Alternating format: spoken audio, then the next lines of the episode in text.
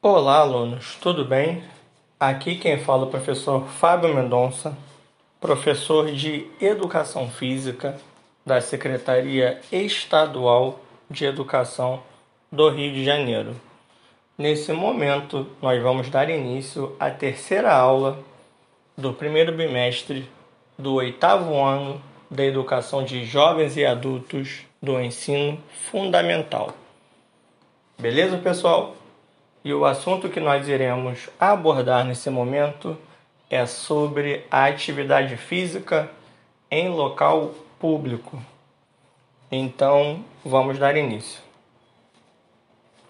A atividade física é uma aliada da saúde, mas se você associa a atividade física apenas à malhação, saiba que ela não está restrita a uma academia e pode no deslocamento ativo para o trabalho ou na escola, nas atividades domésticas, no próprio trabalho e no lazer, te fornecer benefícios à sua saúde. Caminhar, correr, jogar futebol, praticar yoga ou mesmo brincadeiras são formas de se exercitar e cuidar da saúde. E o melhor, opções que podem ser praticadas no horário de lazer e em espaços abertos.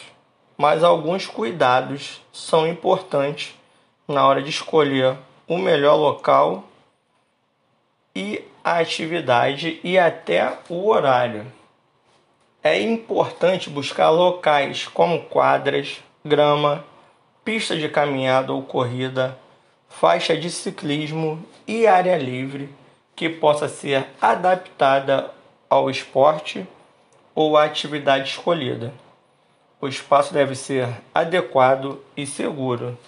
Não é recomendável, por exemplo, escolher locais que possam trazer risco, como acostamento de rodovias para a prática de caminhada ou corrida.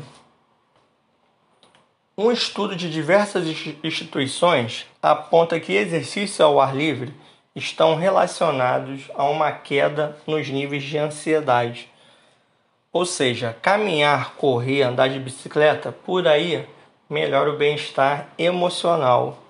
Uma das explicações seria o contato com a natureza. Vale lembrar também que é importante escolher roupas confortáveis e adequadas ao clima.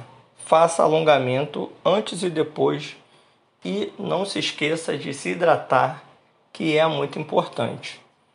Alguns benefícios que nós temos ao realizar atividade ao ar livre é maior contato com a natureza, recarrega os níveis de vitamina D por causa da exposição ao sol, ocupação do espaço público, diminuição da violência local por causa dessa ocupação.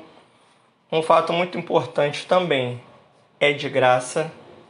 Então, tudo isso são fatores que propiciam o nosso bem-estar e o nosso melhor contato com a natureza e a diminuição dos níveis de ansiedade. Beleza, pessoal?